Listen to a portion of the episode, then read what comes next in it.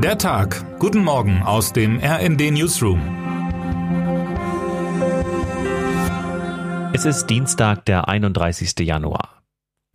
Wer dachte, die Deutschen seien ein Volk der obrigkeitshörigen Befehlsempfänger, der sollte einmal einen Blick auf die Quote der abgegebenen Grundsteuererklärung werfen. Heute am letzten Tag vor Ablaufen der schon einmal verlängerten Abgabefrist haben Millionen Hausbesitzer noch keine Erklärung abgeschickt.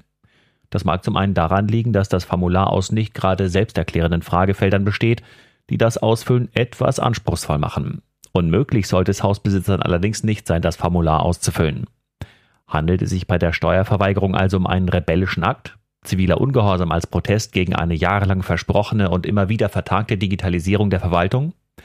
Sehen die Bürger einfach nicht ein, dem Staat Daten zu schicken, die er längst an anderer Stelle hat? RD-Wirtschaftsressortleiter Andreas Niesmann hat Verständnis für all diese Argumente, rät dann aber in seinem Kommentar dennoch, die Steuererklärung abzugeben. So nachvollziehbar der Ärger über Bürokratie, Behördendeutsch und das staatliche Abfragen von Daten, die der Verwaltung längst vorliegen, auch sein mag, er führt zu nichts.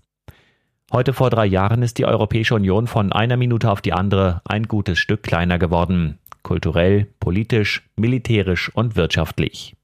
Nach einer beispiellosen populistischen Kampagne hatte die britische Regierung unter Boris Johnson am Abend des 31. Januar 2020 den Brexit vollzogen und ist aus der EU ausgetreten. Johnson, der zuvor die Brexit-Kampagne maßgeblich geprägt hatte, setzte sich damals vor einen Kamin in Downing Street Number 10, um der Nation mitzuteilen, was unter dem Brexit zu verstehen sei. Das ist nicht das Ende, das ist ein Anfang, sagte der damalige Premierminister. Nun, drei Jahre später, sehen nicht wenige Briten darin zumindest den Anfang vom Ende. Die Pandemie sowie der Krieg in der Ukraine und dessen wirtschaftliche Folgen haben Großbritannien zugesetzt. Das Land befindet sich in einer Rezession, der Lebensstandard sinkt.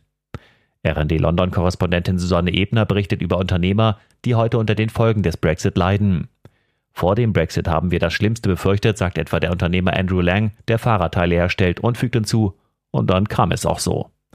Auch innenpolitisch ist das Land instabil wie selten zuvor. Der neue konservative Premierminister Rishi Sunak kämpft mit einem Steuerskandal seines Generalsekretärs und gerade entlassenen bisherigen Minister ohne Geschäftsbereich Nadim Sahavi, wie Korrespondentin Ebner berichtet. Und das Verhältnis zur EU ist auch nach wie vor nicht wieder gekittet.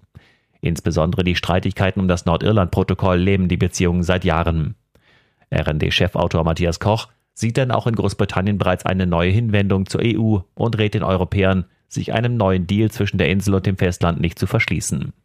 London bleibt wichtig für die EU, die EU bleibt wichtig für London. Zumal die Krisen ja nicht weniger werden. Wirtschaftlich sah es ja auch abseits vom Brexit zuletzt nicht besonders gut aus. Der Krieg Russlands in der Ukraine, die Störungen der weltweiten Warenwirtschaft durch Corona und die damit verbundene Schwächung Chinas, die steigenden Zinsen, der zunehmende Fachkräftemangel in Europa, all das behindert die Wirtschaft und erhöht die Inflation in vielen Teilen der Welt. Wenn Kristalina Georgieva, die Chefin des Internationalen Währungsfonds, heute die Konjunkturprognose für das aktuelle und das kommende Jahr bekannt gibt, könnte es dennoch einen kleinen Hoffnungsschimmer geben. Für Deutschland hatte die Ökonomin zuletzt in Davos angedeutet, dass sie ein Wachstum von immerhin 0,5 Prozent annimmt. Vor wenigen Monaten prognostizierte der IWF noch minus 0,3 Prozent Wirtschaftswachstum. Für die Weltwirtschaft wird zumindest ein Stopp der Talfahrt erwartet. Die Weltwirtschaft dürfte 2023 demnach nur noch um 2,7 Prozent zulegen, nachdem es 2022 noch 3,2 Prozent waren. Einzelheiten stellt die IWF-Chefin in Singapur vor. Termine des Tages.